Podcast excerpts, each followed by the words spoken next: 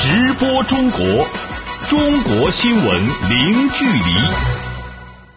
这里是直播中国节目，听众朋友您好，我是主持人小倩。到了周末，我们今天的节目就主要用来为您盘点一下过去一周里中国令人关注的新闻话题。中国在二零一四年提出京津冀一体化的国家战略，意在打破北京、天津、河北三省市的地区壁垒，实现产业、教育、交通、生态、人才等资源一体化。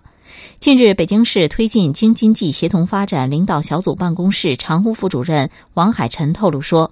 目前北京市非首都功能疏解有序有效推进，京津冀协同发展已经取得积极成效。我们来听一下记者杨琼带来的详细报道。北京市京津冀协同办公室常务副主任王海晨介绍说，三年来，北京市坚持疏控并举、非首都功能疏解扎实有序推进，累计退出一般性制造企业一千三百四十一家，调整疏解三百五十家商品交易市场。王海晨表示，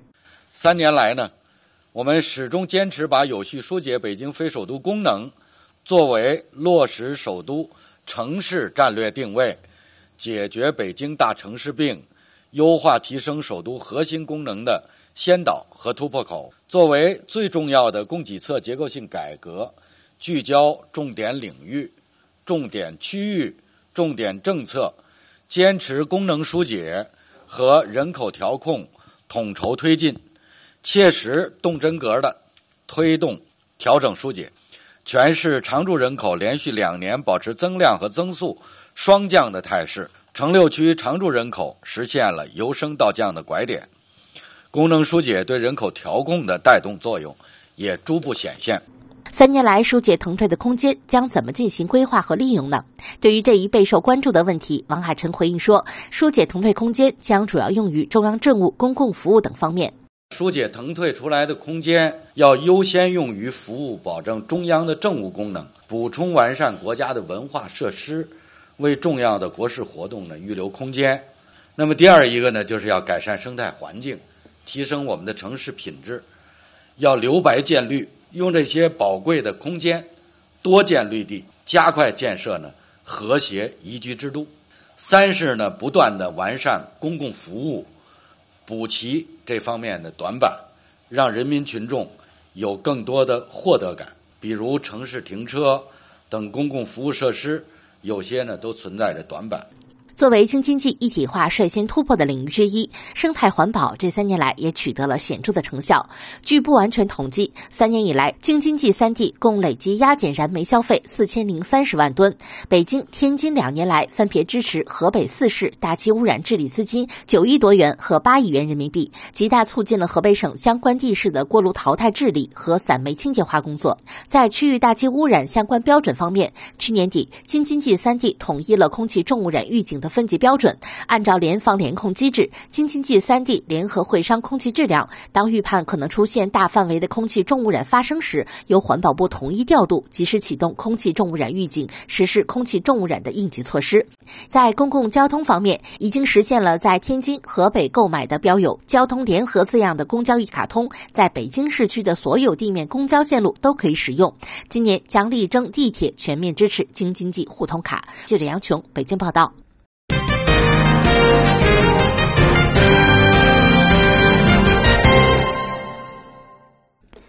让我们来关注扶贫。中国国务院扶贫开发领导小组办公室有关负责人二十四号表示，二零一七年中国将确保再减少贫困人口一千万人以上，并加大资金投入等工作力度，确保在二零二零年如期完成脱贫攻坚任务。详细情况，我们来听一下本台记者带来的报道。在当天举行的国务院政策吹风会上，国务院扶贫办副主任欧清平介绍说，目前中国的贫困人口还有四千多万人，下一步将整合资源、完善机制、严格考核监督，加大脱贫攻坚的工作力度。欧清平说：“这个今年呢，我们继续提出来要完成一千万的减贫任务，才能确保到二零二零年完成这个贫困人口一个不落下的这个目标任务。”一是进一步整合资源，加大脱贫攻坚的投入的力度。今年呢，将全面的推进贫困县涉农资金的整合，用于支持贫困县的脱贫攻坚工作。今年我们将继续支持这个相关的金融机构加大对贫困地区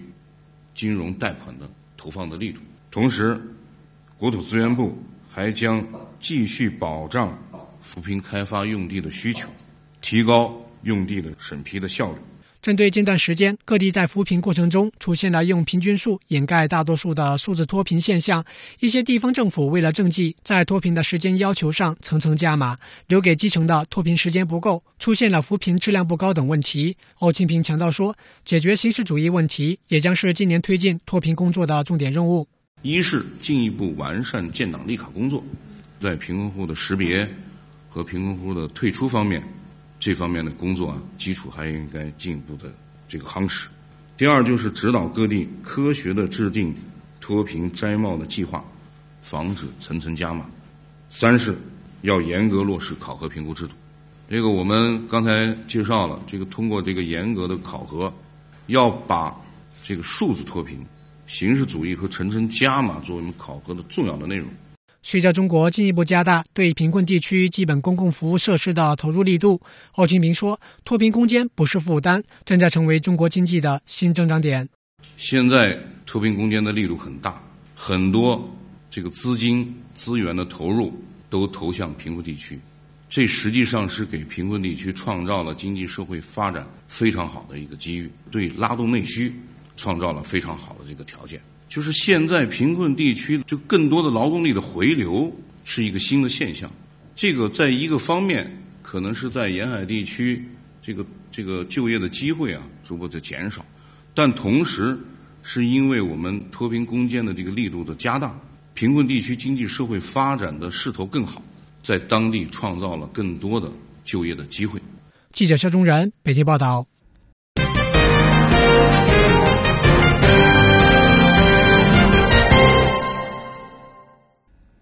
中国各地发展不平衡，在扶贫方面，各地正在做着各种探索和尝试。在中国西部四川，乡村旅游正在成为一种新的趋势。乡村旅游的发展也带动着原本贫困的乡村走向脱贫致富的道路。每逢节假日，位于中国西南四川省的凉山彝族村寨长板桥村就会迎来不少的游客。村民风正群家的农家乐拉玛庄园主打本地特色烧烤，每天还不到中午，游客就把他家店做得满满当当的。以前刚刚开起那儿没得那么好，现在呢确实好。村上那个搞那个新村建设嘛，还有个呢那个政府也给我们打广告那些，我们收入很不错。风大姐的农家乐生意能这么火，得益于当地近年来发展乡村旅游。长期以来，长板桥村由于山区地形的限制，全村人多地少，加上基础设施条件落后，一直是出了名的贫困村。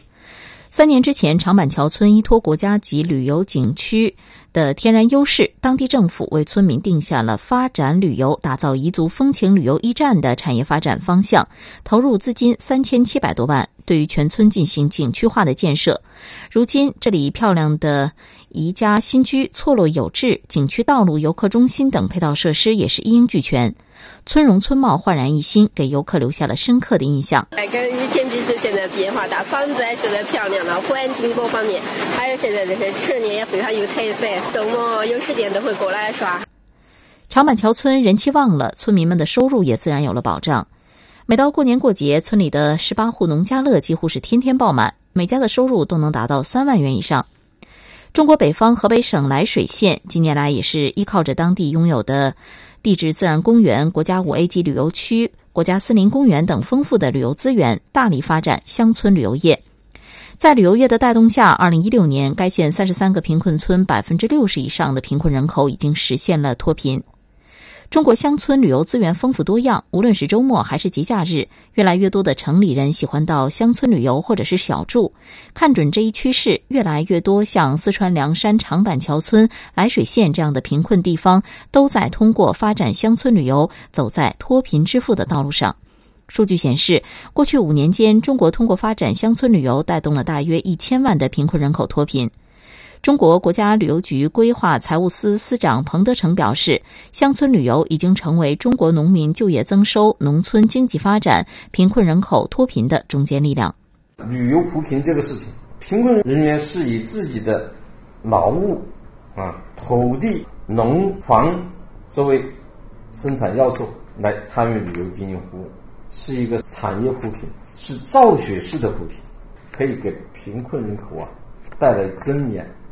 带来新的观念、新的见识。这个旅游扶贫呢，还有一个特点，它就是返贫率极低。当前，中国还有贫困人口七千多万。从二零一六年到二零二零年，中国还计划通过发展乡村旅游，带动百分之十七的贫困人口，也就是大概一千二百万贫困人口实现脱贫。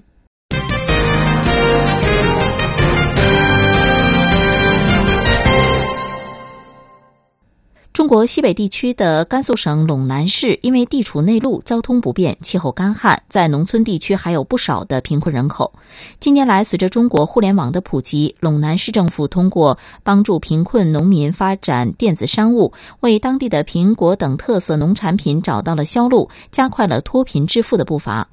下面我们一起来关注相关的报道。在陇南市礼县一家叫做钱宇电子商务有限公司的营业部里，几个年轻人正忙着与外地的买家沟通。正是通过农村电商的帮助，这家公司把礼县的苹果卖到了全国各地，年营业收入超过五百万元人民币。公司负责人张翔说：“他们的公司还带动了周边贫困人群增收致富。我们是。”跟贫困村都有这个就是扶贫协议的。去年市场的收购价是一块三，我一块五把他们的苹果全收了。而且说他们在另一个仓库里面装货，还有好多贫困户的。比如我们这边人工工资是七十块钱一天嘛，我给他们八十块钱，让他们增加收入。张翔的成功之路并不平坦。近年来，虽然市场对优质土特农产品的需求不断增加，但是不少农村地区因为信息物流不畅，导致好产品找不到销路。而农村电子商务正好解决了这个问题。对于农民来说，电子商务成本小、见效快，是创业最好的选择。但是，一开始无论是政府还是个人，都面临着不少的困难。光是物流一项，就让张翔吃了个亏。一四年第一年是我一个人在做，那时候刚开始就开了个店，第一箱卖出去卖了一箱苹果，十斤是一百二十块钱。然后我就装好，然后拿去发快递，快递费收了我八十三块钱。然后发出去之后，苹果也坏了。因为那时候就不懂得包装，就拿了个箱子装了十斤苹果，就拿给快递发了。苹果坏了，一百三十还全部给客户退回去了。最后就自个儿啥都没有。面对这样的问题，李县政府想到了解决办法。他们一方面整合电商专项扶贫资金，通过奖励政策引导物流企业降价；另一方面又引进了多家物流企业，形成良性竞争，物流成本是一下降低了不少。一五年快递费从十五降到了十二，今年他们降到了十块八块，因为他们也有利润了，政府不用再跟他们协商，他们也开始降了。我感觉这个是做的特别好的。为了鼓励支持电商网店积极参与到精准扶贫，县政府还对贫困家庭开办的网店进行了补助，花钱不少，但效果不错。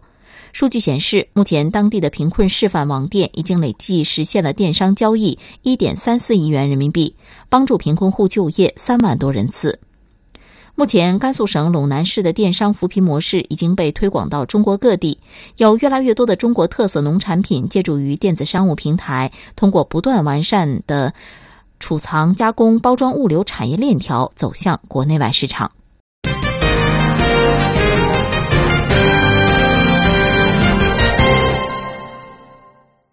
接下来，我们来关注一下环保的话题。中国环保部副部长赵英民二十二号表示，去年中国空气质量形势总体向好，今年将突出抓好京津冀区域大气污染治理，加快推进京津冀散煤治理和冬季清洁取暖。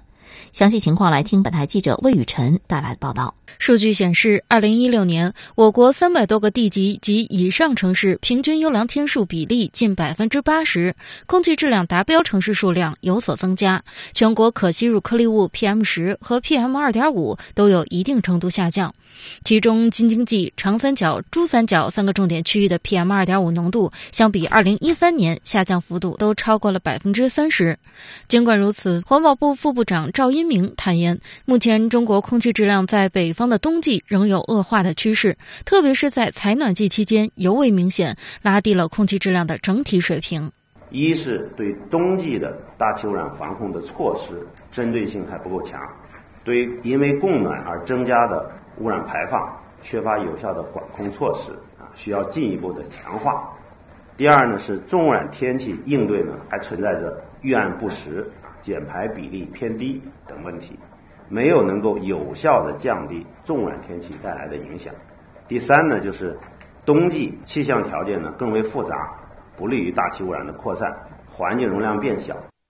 今年是大气十条的收官之年，但从去年北京情况来看，PM 二点五年均浓度为七十三微克每立方米，与大气十条中北京控制在六十微克每立方米的目标还有一些差距。赵一鸣强调，今年将突出抓好京津冀大气污染治理，推进冬季清洁取暖，实现传输通道城市实现煤炭消费总量负增长。京津冀散煤呢，大概是四千万吨，大部分燃煤呢煤质差。而且没有任何的治理措施。那么一吨散煤的排放污染物相当于十吨以上的电煤的排放，对于北方地区空气质量呢产生严重的影响。那么我们计划呢，今年呢将传输通道的城市呢列为北方地区啊冬季清洁取暖规划的首批的单位，啊推进以电代煤、以气代煤的工程，啊加快禁煤区的建设，限时淘汰燃煤小锅炉。他强调，为治理京津冀地区大气污染，环保部还将进一步扩大工业企业错峰生产范围，加快散煤替代，严格控制机动车排放等。鉴于天津港每年仍有五千吨煤炭采用重型柴油车运输，赵一鸣强调，今年九月底前，天津港不再接受公路运输煤炭，并在主要道路上安装遥感监测，从源头上减少排放。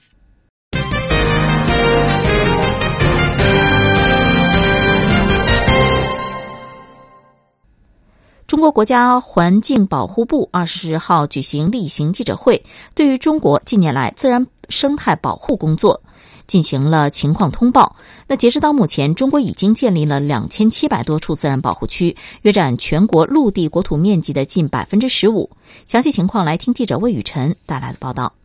截止目前，我国已建立两千七百四十处自然保护区，陆域面积一百四十多万平方公里，约占我国陆地国土面积的近百分之十五。环保部自然生态保护司司长程立峰表示，我国已经基本形成类型比较齐全、布局基本合理、功能相对完善的自然保护区网络。他说道：“我国自然保护区综合管理能力不断强化。”建立了自然保护区天地一体化的遥感监控体系，定期对国家级自然保护区进行遥感监测和实地核查，并根据发现的问题线索，对违法违规活动进行严肃处理，公开约谈问题突出的国家级自然保护区当地政府和管理单位，督促落实整改。会同有关部门，先后组织对三百多处国家级自然保护区进行管理评估，开展了自然保护区基础调查，加强基础数据汇总分析和整合，初步构建了自然保护区信息化管理平台。但与此同时，自然保护区保护与开发的矛盾也仍然存在。程立峰坦言，尽管取得一定成效，破坏保护区的违法违规行为仍然时有发生。为此，他强调，下一步将早动手、早发现、早解决，让违法违规行为防患于未然。他强调，要继续强化遥感监测工作。从今年一七年开始，国家级自然保护区一年遥感两次，上半年一次，下半年一次，并且下沉省级自然保护区，就是对省级自然保护区再遥感监测一次。对于遥感监测发现的问题，及时处理，及时查处。同时呢，我们正在制定国家级自然保护区人类活动遥感监测及核查处理办法，来实现遥感监测制度化、常态化。特别是对于一些保护价值重大、社会关注度高的保护区，建立长期的跟踪监测机制。对于违法违规问题突出的保护区，要通过约谈、通报、挂牌督办，督促治理整顿，同时强化责任追究。环保部表示，未来还将以现代观测技术和大数据为依托，着力构建天地一体化的生态安全监测预警和评估体系。除自然保护区外，生物的多样性保护也是自然生态保护工作的重要内容。目前，我国全国森林覆盖率超过百分之二十，草原植被覆盖度达百分之五十四，各类陆域保护地面积达一百七十多万平方公里，约占陆地国土面积的百分之十八。程立峰介绍，我们超过百分之九十的陆地自然生态系统类型，超过百分之八十九的国家重点保护野生动植物种类，以及大多数重要自然遗迹。在自然保护区内均得到保护。大熊猫、东北虎、朱鹮、藏羚羊、扬子鳄等部分珍稀濒危物种，野外的种群数量稳中有升。此外，我国多年在生物多样性工作上的努力也得到了国际社会的认可。环保部介绍，我国已经获得《生物多样性公约》第十五次缔约方大会的主办权。据悉，会上将制定二零三零年全球生物多样性保护目标。记者魏雨辰北京报道。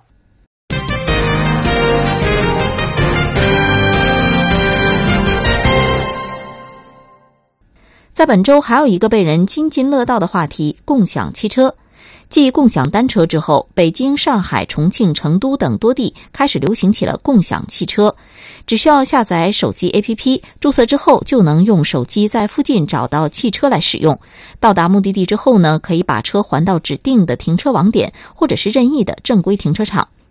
业内人士预测，共享汽车在未来几年将迎来市场爆发期。详细情况，我们来连线记者王环星。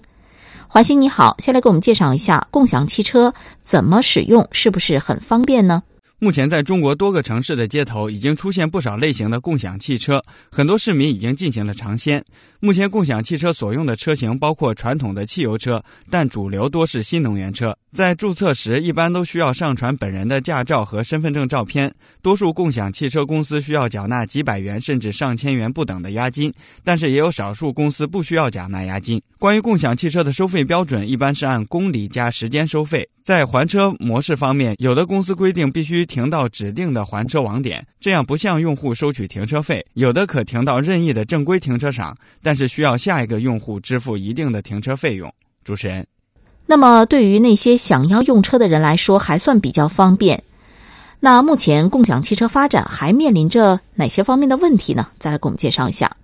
业内人士认为，共享汽车当前发展还面临三个方面的阻力：成本高、受指标限制和政策限制。据了解，摩拜单车之所以可以迅速火爆，原因之一就是成本低，一辆车的成本在一千六百元左右，因此它可以大批量的不受指标限制的发展。而共享汽车就不一样了，其最核心的难题就是受指标的限制，要能达到让用户就近取车，达到目的地或者目的地周边就近还车，就还需要铺一张很大的共享汽车服务网络。但北京去年一年才发了两千个新能源汽车运营指标，传统燃油车运营指标一个也没有发。但是租赁市场需求远远不止两千台新能源汽车，建充电桩也是共享汽车公司的一大痛点。很多物业都不允许在停车场建立充电桩，越是运营好的网点，建充电桩的难度就越大。因此，共享汽车运营公司不得不采取晚上人工调度、集中充电的方式，就是由网点工作人员将电动车开到公司设定的充电桩充电。主持人。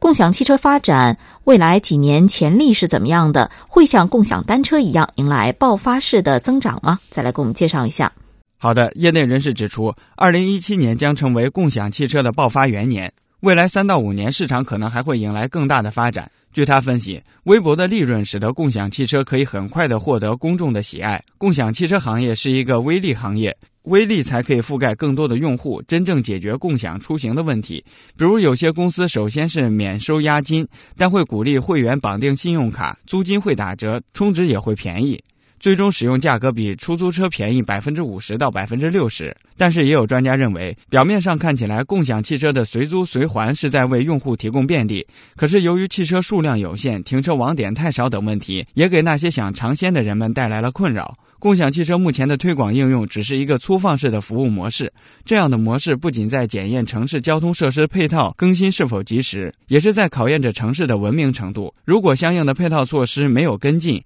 共享汽车可能会成为人们出行的一大麻烦。所以，相关的部门就应该尽早出台相应的配套政策、法律法规，对其发展做出制度规范。主持人，好的，以上感谢记者给我们带来的详细介绍。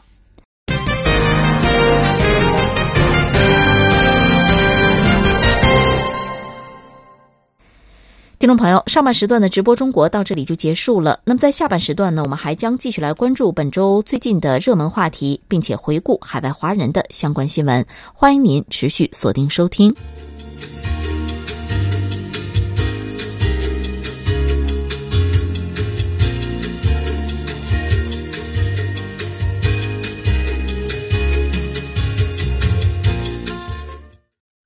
直播中国，中国新闻零距离。这里是直播中国节目，听众朋友您好，我是主持人小倩，欢迎您继续收听直播中国。在下半时段，我们来继续关注近期的热门话题。首先，我们来关注医药卫生方面。中国国家卫生和计划生育委员会相关负责人二十二号表示，近年来中国新药研发成果显著，在肺癌、白血病、耐药菌防治等领域打破国外专利药物垄断，生物医药产业研发创新能力与产业发展持续增强，取得了阶段性的成果。下面，我们就来听记者柳青带来的详细报道。为完善国家药物创新体系，提升自主创新能力，加快医药产业发展，中国自两千零八年起开始实施重大新药创制国家科技重大专项。新药专项总体目标是针对恶性肿瘤等十大类重大疾病，自主研制和技术改造一批药物，加速中国医药研发由仿制到创制的转变。二十二号，新药专项实施八年来首次发布成果。新药专项实施管理办公室主任、国家卫生计生委科教司司长秦怀金介绍说，新药专项突破了一批核心关键技术，产出了一批重大创新药物。截至“十二五”末，累计九十个品种获得新药证书，其中包括久住口病的一位西药疫苗等二十四个一类新药。是专项实施前总和的五倍，一百三十五个品种获得了临床批件，技术改造两百多个临床急需的品种，在肺癌、白血病、耐药菌防治等领域打破了国外专利药物的垄断。国产小分子靶向抗癌药盐酸액티尼在国家药品价格谈判中促使国外专利药。降价超过百分之五十，应该说大幅度的减轻了患者的用药负担。药品安全问题事关百姓的生命与健康，药物进入临床试验之前的非临床安全性评价是新药研发必要阶段中极其重要的一环。新药专项技术总师、中国工程院院士桑国卫介绍说，药物非临床安全性评价平台建设有力的支撑了新药研发，保证公众用药安全。累计呢，我们开展了。三千五百多个药物的非临床安全评价研究，其中一类创新药物就是国内国外都没有上市的，一千四百多个，为我国具有自主知识产权的创新药物的研发提供了重要保证。桑国卫表示，“十三五”期间，新药专项将继续围绕出新药、保安全的战略需求，针对当前国内药物毒理学研究的薄弱环节，进一步全面提升创新能力和国际竞争力。我的任务就是说，在“十三五”结束的时候，真正能拿出三十个新药，大概十种生物制剂、疫苗和抗体，呃，十种化学新药，呃，十种。中药的复方和名方验方，并推动部分新药进入临床应用。中国国家卫生计生委还表示，在“十三五”时期，中国将重点任务聚焦调整到重大品种研发及关键技术突破和加强核心创新平台及能力建设两部分，着力提升新药创新成果转移转化能力，培育具备国际竞争能力的重大品种和大型骨干企业，促进医药产业转型发展。本台记者柳青北京报道。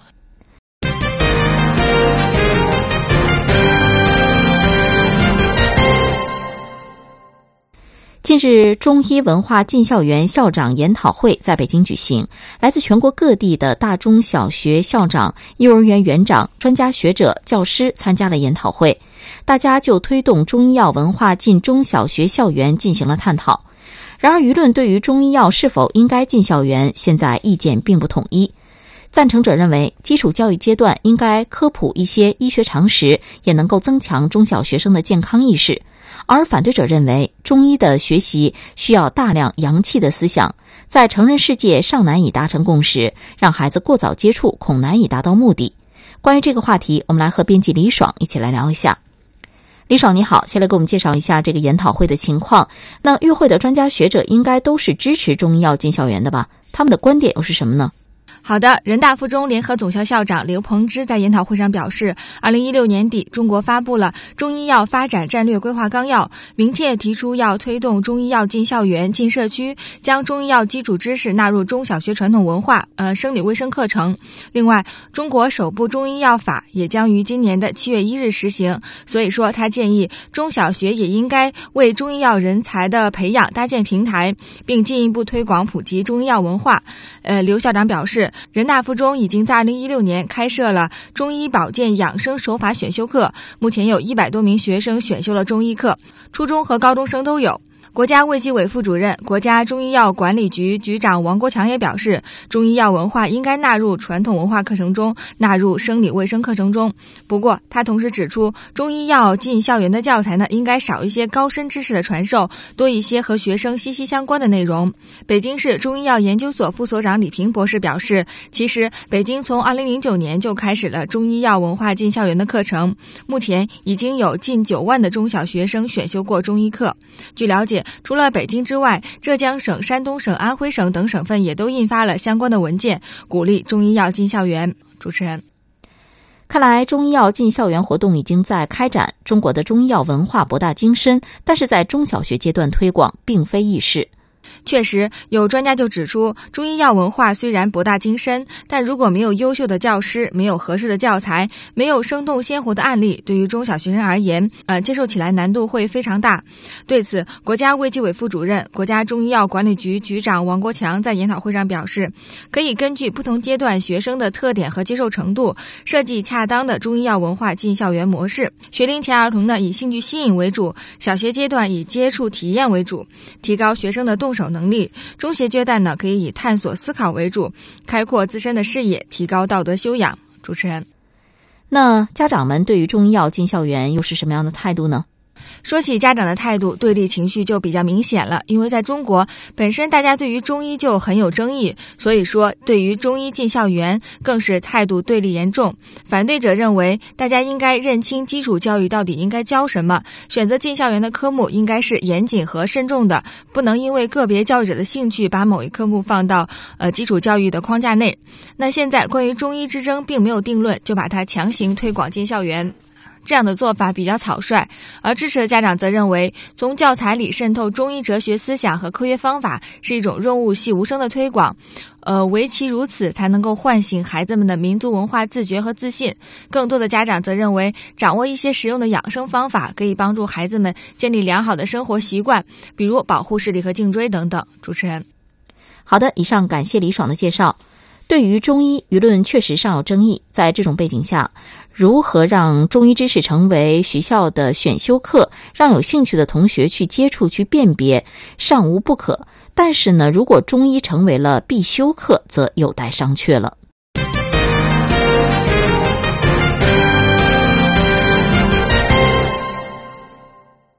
互联网越来越多的深入到我们的生活中，也有越来越多的老年人使用网络。近日，中国两家研究机构联合发布《社交网络与》。赋能研究报告，报告显示，老年人使用互联网和社交网络后，生活满意程度显著提高。详细情况呢，我们来和编辑李爽再来聊一下。李爽你好，首先来给我们介绍一下这个社交网络与赋能研究报告是什么吧。好的，这份社交网络与赋能研究报告是中国社科院国情调查与大数据研究中心与腾讯互联网与社会研究中心共同发布的。啊，报告显示，以 QQ 和微信为主的社交网络对于老年、中年和青年不同年龄段的人群呢，有着不同的赋能，对他们的生活影响和改变也不同。比如说，重构了老年人的社会生活，给予年轻人更多的话语权空间，缓解了中年人的职场压力和中年危机等等。其中最受观众关注的就是。老年人篇，因为社交网络对于老年人来说是一种新兴的事物，但对于他们生活影响还是很大的。主持人，那么具体来给我们介绍一下社交网络是怎么影响老年人的生活呢？好的，据中国互联网信息中心发布的最新统计数据显示，截至二零一六年十二月，六十岁以上的网民占全国七点三一亿网民的百分之四。虽然说不多，但也说明网络正越来越影响着老年人的生活。社交网络具有较强的情感赋能作用，可以促进代际交流增加，家庭关系更加紧密。百分之三十五点二的老年人认为，在使用微信或者 QQ 等社交网络之后，他们与子女的关系变得更加的亲近。百分之二十四点八的中年人。认为他们。与父母的关系变得更加亲近。那使用了社交网络之后，也有超过百分之五十的老年人认为和子女面对面的交流处于增加的状态，只有百分之二的老年人认为见面减少了。另外，社交网络还改变了老年人的精神状态，尤其是对于离婚和丧偶老年人群体，不使用社交网络的丧偶离异的老年人更容易呈现出中度或者重度的孤独状态，平均占比约为百分之六十五以上。而使用社交网络的丧偶或者离异的老年人。多呈现出轻度孤独的状态，平均比例在百分之五十以上。主持人，好的，以上感谢李爽给我们带来介绍。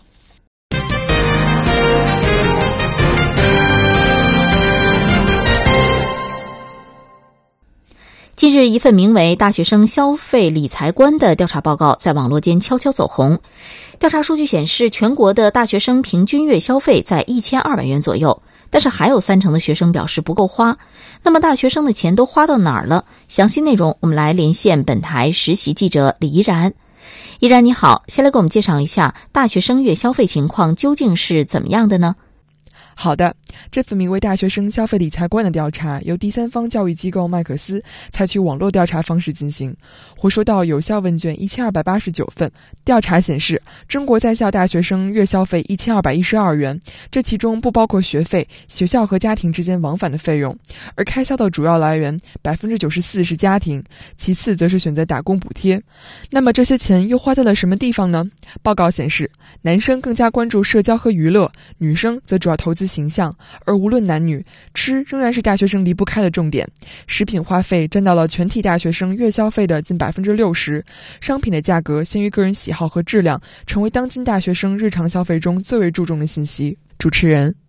那我们也看到啊，说有超过三成的大学生们说自己的钱不够花，是这样吗？是的，调查显示。在被调查的学生中，百分之四十一的学生生活费能够满足日常需求，并有结余；超过三成的在校大学生曾经入不敷出。百分之二十四的学生表示偶尔生活费不够用，百分之八经常不够用。而当生活费无法满足开销时，超过四成的大学生选择放弃消费，而其他人会选择向父母求助、先消费后付款、向朋友借钱等形式满足消费需求。不过，值得注意的是，虽然四成大学生表示不会对生活费的使用进行计。划和安排，但是也有不少大学生开始注重用手里的钱进行理财。数据显示，百分之五十七的大学生投资过理财产品，而对于投资理财的了解，超半成是通过互联网渠道。网络产品和传统银行定存是大学生主要的理财项目。相比之下，现阶段选择购买股票和投资 P to P 网贷的学生比例较小，但有百分之二十九的学生对自己所投资的理财产品并不了解。大学生易盲目投资现象仍存在。目前，风险较低的安全型理财方式是大学生的普遍首选。主持人，好的，以上感谢李依然带来介绍。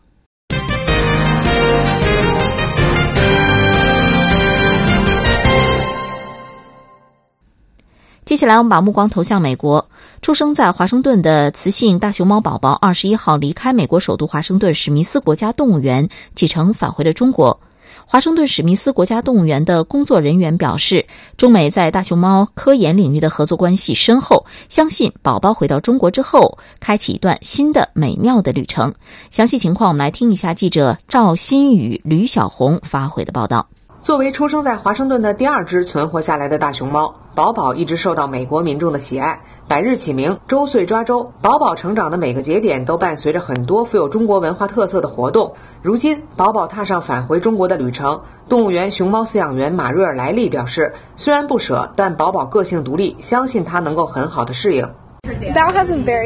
宝宝有非常独特的个性，非常有他自己的脾气。他一般早上自己走去院子里，也不怎么看我们，就是想做他自己想干的事情。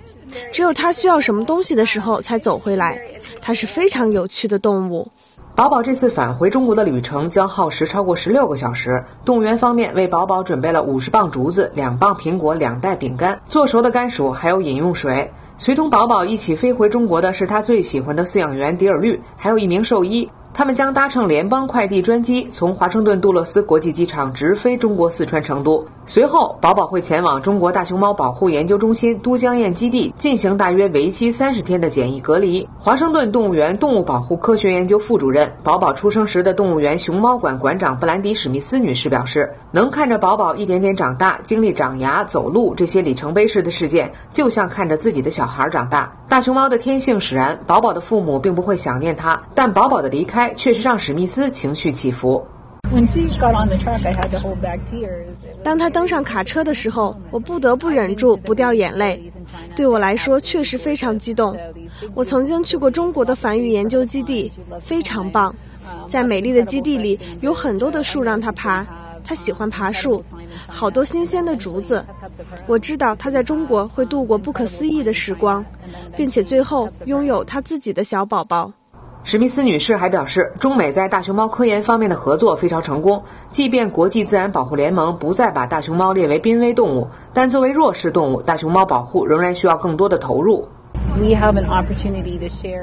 我们有这样一个机会与中国同事反复分享大熊猫方面的科研。不管中国与美国的政治关系、社交关系如何发展，两国的熊猫关系非常强壮、伟大。一直把宝宝送到杜勒斯机场的华盛顿史密斯国家动物园园长丹尼斯·凯利表示，目前世界上野生大熊猫只有约一千八百只，人工圈养的约四百只，每一只大熊猫都十分珍贵。宝宝的离去对动物园来说虽然有苦涩，但也有希望。Bao Bao is 宝宝是国家动物园过去四十五年来出生并存活下来的第二只大熊猫幼崽，就是那么艰难，所以看着宝宝离去，对国家动物园来说是非常苦涩的甜蜜。我的希望，我的梦想，就是让宝宝的后代能再次回归中国的大自然。记者赵新宇、吕小红，美国华盛顿报道。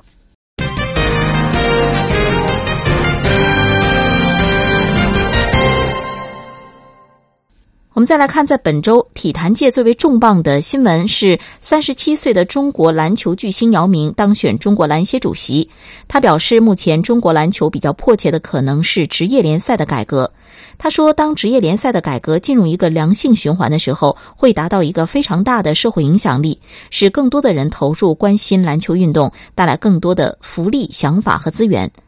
针对自己，包括上海男篮投资人在内的诸多身份以及可能带来的利益冲突，姚明表示，从即日起将不再过问上海男篮的详细事务。下一个 CBA 赛季开始之前，他将转让上海男篮。对于里约奥运会表现不佳的男女篮，姚明表示期待男女篮能够重回过去的辉煌。呃，男女篮呢，我感觉很多时候我们也要遵循它的客观规律。呃，如果我们说里约奥运会。呃，成绩不太满意。实际上，它和某种程度上和这个球员的竞技状态、呃年龄的划分等等等等都是有一定关系的。呃，所以在这个基础上，我们我们现在是一个新的一个四年周期，在二零二零年为止。当然，我们二零一九年的男篮世界杯有在中国举办，这个是非常非常重要的。这样算的话，实际上我们就减少了，特别是现在世界杯就是。在奥运会的入场券的一个争夺的一个热点，呃，所以说我们我们当然是期待我们我们的对国家男篮、国家女篮在一九年的世男篮世界杯和二零二零年的奥运会中，希望他们仍然可以重回过去的过去辉煌。据介绍，姚明这次担任中国篮协主席，将拥有比前任更多、更广泛的权利。最新修改后的中国篮球协会章程中删去了原章中国家体育总局篮球运动管理中心是中国篮球协会的常设办事机构，承担协会秘书处职责。这也就是打破了以往中国篮协与篮管中心是两块牌子一套人马的格局。中国篮协的地位与作用将会大幅度上升与加重。作为中国篮协的法人代表，姚明将掌控中国篮协的决策权、人事权和领导权。他身边还有了更多的左膀右臂。在篮协九个当选副主席当中，既有联赛投资人，也有教练代表，更有一些中国篮球的老专家。他们将在中国篮球的改革中提供自己的力量。姚明当选篮协主席将为中国篮球带来什么？我们来连线知名的篮球经纪人沈之瑜先生。沈先生您好。那担任中国篮协的掌门人姚明有着怎么样的特殊优势呢？就他在国际上的这种人脉优势，像他和 NBA 的这种关系啊，他和各个 NBA 高层，包括各个俱乐部，尤其像火箭队他效力过的球队，这种的人脉关系是以往篮协领导没有的。那么他就可以和海外，包括欧洲的这些很多的篮协主席，像这个俄罗斯基里连科、萨博尼斯，这些全都是曾经和他一起打过球的一些这个对手，和外界沟通，然后去学习这个外界的先进经验，那么把更多。多的这种这种潜在化的人才送到国外去啊，那么学到一些宝贵经验以后，来嗯扬威中用，学以致用。我觉得这个是他的一个优势。那第二个就我觉得就是他的这种嗯更加灵活、更加符合现代篮球改革思路的一些想法，能够帮助这个中国篮球从这个可能过去的一些呃大家所诟病的泥淖中走出来，然后呢。在规则上能够有一些更好的、更有趣的玩法，因为我觉得姚明他本身是一个很有趣的人，呃，他的思路的灵活性可以和这个时代更加接轨。另外呢，我觉得当然他作为篮球运动员本身，他对篮球规律的这种理解，对篮球运动这种发展趋势的这种思索，我觉得这个也是可能以往领导不具备的，因为以往领导不像他一样是这种职业篮球运动员出身。而且这个 CBA、NBA 都打过，那么他的这种运动员的经历，我觉得可以帮助他更好的去理解俱乐部，理解俱乐部所属的那些运动员。外界对姚明推动中国篮球的职业化改革和提高中国篮球水平抱有很大的希望。你认为姚明要面对和处理好哪些问题呢？呃，我觉得就是这不是他一个人能完成的事业，这个肯定是需要非常非常多的人去配合他，呃，需要大家全力去支持他，包括这个所有的这个 CBA 的俱乐部的投资人，呃，俱乐部的这个管理层，呃，然后呢，这种上上层呢，我觉得现在是给了他很坚定的支持，所以他这个深耕细作，我觉得这个。起法是肯定没错的，而且这个改变不会一日之间就完成。那么现在就是需要来自更多方面、更多阶层的给他这种坚定的支持。嗯，不是说我当面这个可能说你姚明当选篮协主席很好，但是背地里就可能有人会不服啊。那为什么你那么年轻能当上篮协主席，然后你现在要领导我们这个啊干了篮球那么多年的人？就是如果这个没有这种不和谐的声音存在的话，我觉得他这种方案能够逐步推行，那这个深耕细作呢，就能够可能用三到五年时间，让中国篮球出现一个新的面貌。好的，感谢沈之瑜带来的介绍。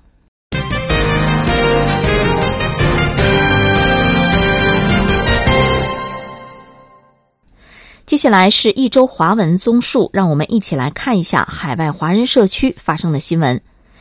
首先，我们来关注文化中国四海同春魏桥演出的相关报道。二零一七年，文化中国四海同春艺术团最后一场演出，二十一号晚在澳大利亚布里斯班落幕了。那么，至此，今年春节期间，由中国国务院侨办和中国海外交流协会组派的七支艺术团组的魏桥访演宣告圆满收官。访演于二零一七年一月六号在日本名古屋线上首秀，而后各团陆续赴欧洲、亚洲、大洋洲和北美洲十七个国家和地区的三十八座城市，共同演出四十四场。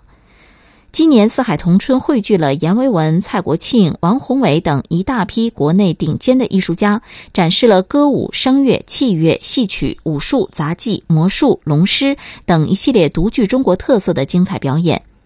节目不仅延续了往年一贯的高标准严要求，还对内容及形式进行了创新。以北美团为例，今年首次尝试将一整台歌舞剧传奇从国内带到国外。二零一七年四海同春演出盛况空前，所到之处皆是一票难求。日本名古首秀未起，七百多张票就被领取一空。香港场定于下午两点三十分发票，观众在上午九点就排起了长龙。演出当天阴雨绵绵，伦敦特拉法加广场却依然是人头攒动，数十万人冒雨也要来目睹中华文化的风采。作为中国文化走出去的一张名片，文化中国四海同春活动于二零零九年春节期间正式启动，已经累计向一百二十个国家和港澳地区派出了六十二个四海同春艺术团组，在五大洲二百六十五城次演出三百七十三场。广场和剧场观众超过五百二十万人次。如今四海同春走入第九个年头，在海外已经圈粉无数。对于许多华侨华人来说，四海同春堪称其春节期间必不可少的一道文化盛宴。悉尼场观众表示，四海同春没来，年就不算过完。此外，不光华侨华人，四海同春洋粉丝的队伍也是愈发庞大。国务院侨办副主任谭天星表示，二零一七年四海同春继续坚持为侨服务的原则，突出“一带一路”主题，重视发掘各地文化资源，力求为海外侨胞送去充满中国魅力的文化盛宴。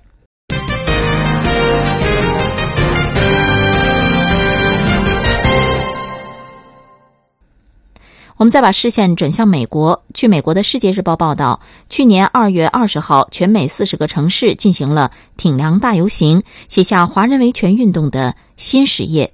参与去年芝加哥二二零挺梁游行的华人及团体，于当地时间十九号晚举行了游行周年纪念。与会者回顾华人百年维权过程与团结觉醒之际，更呼吁华人携手强化推动参政与促进投票。共同迈向下一个百年维权里程碑。华埠更好团结联盟主席陈增华表示，近年华人积极参加各种维权行动，而逐渐了解团结发声的重要。他提出，过去一年，除了梁彼得事件引起全美华人的共鸣之外，一州议会也诞生了第一个华裔众议院马静怡。陈增华认为，增加华人投入政治的意愿是华人维权发展的关键。好的，听众朋友，今天的直播中国到这里就结束了，感谢您的收听，祝您周末愉快，我们下期同一时间再会。